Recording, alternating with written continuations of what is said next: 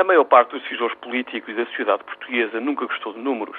Por isso mesmo, abrigados debaixo do guarda-chuva do euro, abolimos os números nos últimos 10 anos e, a seguir, endividámos a sério.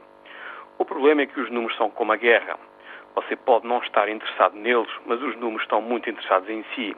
Como era de esperar, os números estão de regresso. E este regresso é sinónimo de grandes sacrifícios e de muitas dúvidas em relação à maneira como temos sido governados e gerido o nosso destino coletivo nos últimos 10 anos. Ontem, no seu blog, no New York Times, Paul Krugman, Prémio Nobel da Economia e professor na Universidade de Princeton, defendia que em países como Portugal, Espanha, Grécia, Estónia e Letónia, os salários precisam de descer 20 a 30% em relação à Alemanha. Agora imagine o que é que isto significa em termos políticos e sociais. O que ler nestes dias? As Aves de Aristófanes, um poeta ateniense que viveu entre 447 e 385 a.C., parece-me ser uma boa sugestão.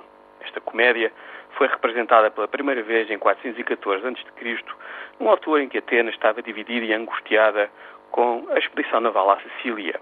Em vez da glória, da riqueza e do alargamento do seu império, Atenas viria a perder tudo em Siracusa, a sua elite, os seus soldados, o seu prestígio e o seu tesouro.